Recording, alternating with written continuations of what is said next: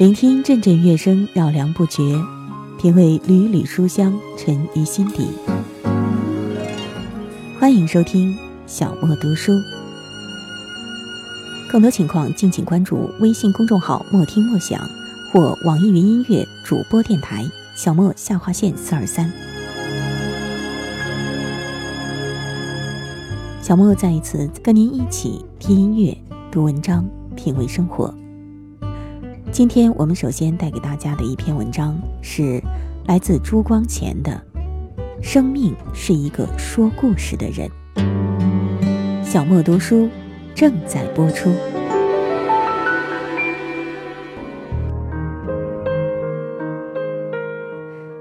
有一年夏天，我到苏格兰西北海滨一个叫艾约夏的地方去游历。那一带地方风景仿佛像日本内海，却更曲折多变化。海湾深入群山间，成为无数绿水映着青山的湖。湖和山都老是那样恬静悠闲，而且带着荒凉景象。几里路中不容易碰见一个村落，处处都是山谷、树林和草坪。走到一个湖边，我突然看见人山人海，男的、女的，老的、少的，穿深蓝大红衣服的，褴褛蹒跚的，如如蠢动，闹得喧天震地。原来那是一个有名的浴场。那是星期天，人们在城市里坐了六天的牛马，来此过一天欢快日子，像湖水的波涛汹涌一样。他们都投在生命的波澜里，尽情享一日的欢乐。像那一大群人一样，我也欣喜赶了一场热闹。那一天算是没有虚度，却感觉空虚寂寞者在此。大家不过是机械的受生命的动物的要求在鼓动驱遣。太阳下去了，各自回家，沙漠又恢复它本来的清寂。有如歌残言散，而时而广之，这世间一切，何尝不都是如此？孔子看流水，曾发过一个最深勇的感叹。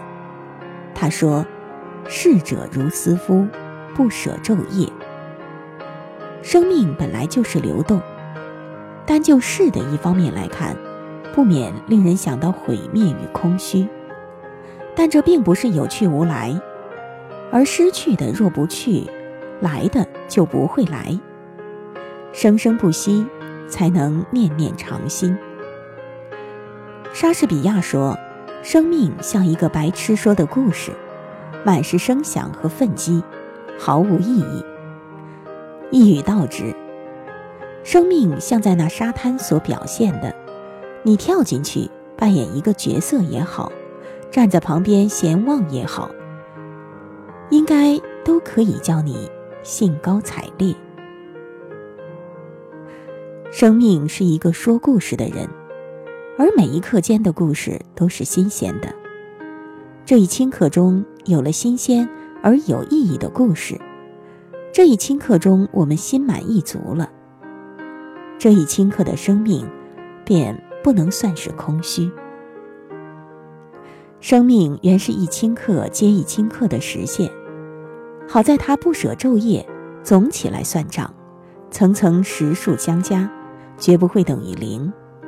人们不抓住每一顷刻在实现中的人生，而去追究过去的原因与未来的究竟，都要走到无穷追溯。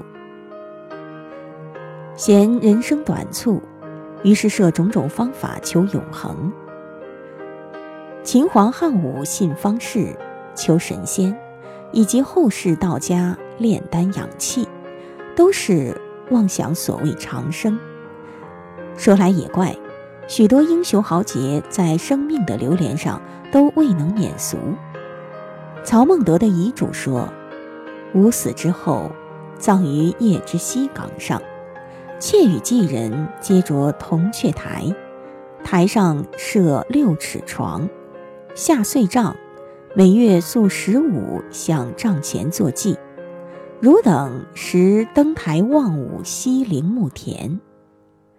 他计算的真周到。相反，人渴望长生不朽，也渴望无声速朽。诗人济慈在《海音歌》里，于欣赏一个极优美的夜景之后，也表现过同样的愿望。他说：“现在死，相比任何时都较丰富。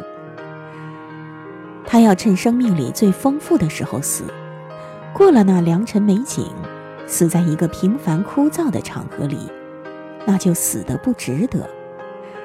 甚至于死本身，像鸟歌和花香一样，也可成为生命中的一种奢侈的享受。”冷静地分析想死的心理，我敢说，他和想长生的道理还是一样，都是对于生命的执着。想长生是爱着生命不肯放手，想死是怕放手轻易的让生命溜走，要死的痛快，才算活得痛快。死还是为着活，为着活的时候心里的一点快慰。好比贪吃的人想趁吃大鱼大肉的时候死，怕的是将来吃不到那样好的，根本还是由于他贪吃，否则将来吃不到那样好的，对于他毫不威胁。孔子说过：“朝闻道，夕死可矣。”人难能的是者闻道。我们谁不自信聪明，自以为比旁人高一招？但是谁的眼睛能跳开他那小我的圈子，而四面八方的看一看？谁的脑筋不堆着习俗所扔下来的一些垃圾？每个人都有一个密不透风的障包围着他。我们的根本祸，像佛家所说的，是无名。我们在这世界里，大半是盲人骑瞎马，横冲直撞，怎能不闯祸事？所以说来说去，人生最要紧的事是明，是觉，是佛家所说的大圆净智。法国人说，了解一切就是宽恕一切。我们可以补上一句：了解一切，就是解决一切。生命对于我们还有问题，就因为我们对它还没有了解。既没有了解生命，我们凭什么对付生命呢？于是我想到，这世间纷纷扰扰的人们，有谁从来没有爱过？有谁从来没有哭过？有谁？从来不曾失去什么，有谁从来没有过寂寞？有谁从来没有迷惑？有谁从来没有输过？有谁从来不被时间消磨？有谁从来没有过软弱？我们都在同唱一首歌，各种故事有你有我，感受四季为生活奔波，同尝人生酸甜喜怒。爱了，让我与你同唱一首歌，分享彼此风雨坎坷。虽然我们在不同。我们刚才共同品读了朱光潜的文章，《生命是一个说故事的人》。在读这篇文章的时候，我就想到了。叶芝的那首诗《当你老了》，那首诗的翻译者就是朱光潜。几多人爱你的笑貌欢颜，爱你的美是假意，或是真心。只有一人爱你近乡的灵魂，爱你面上的愁容，幻变无常。多少人曾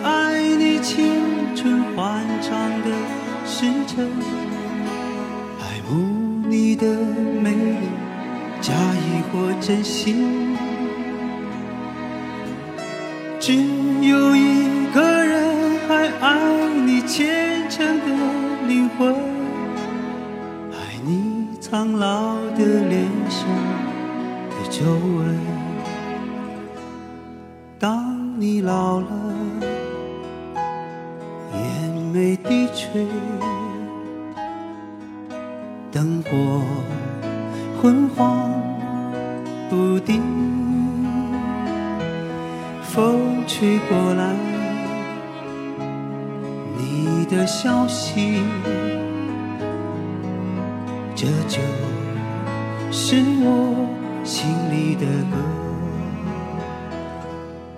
好，今天的小莫读书就是这样，感谢您的收听，我是小莫，下一次节目我们再会吧。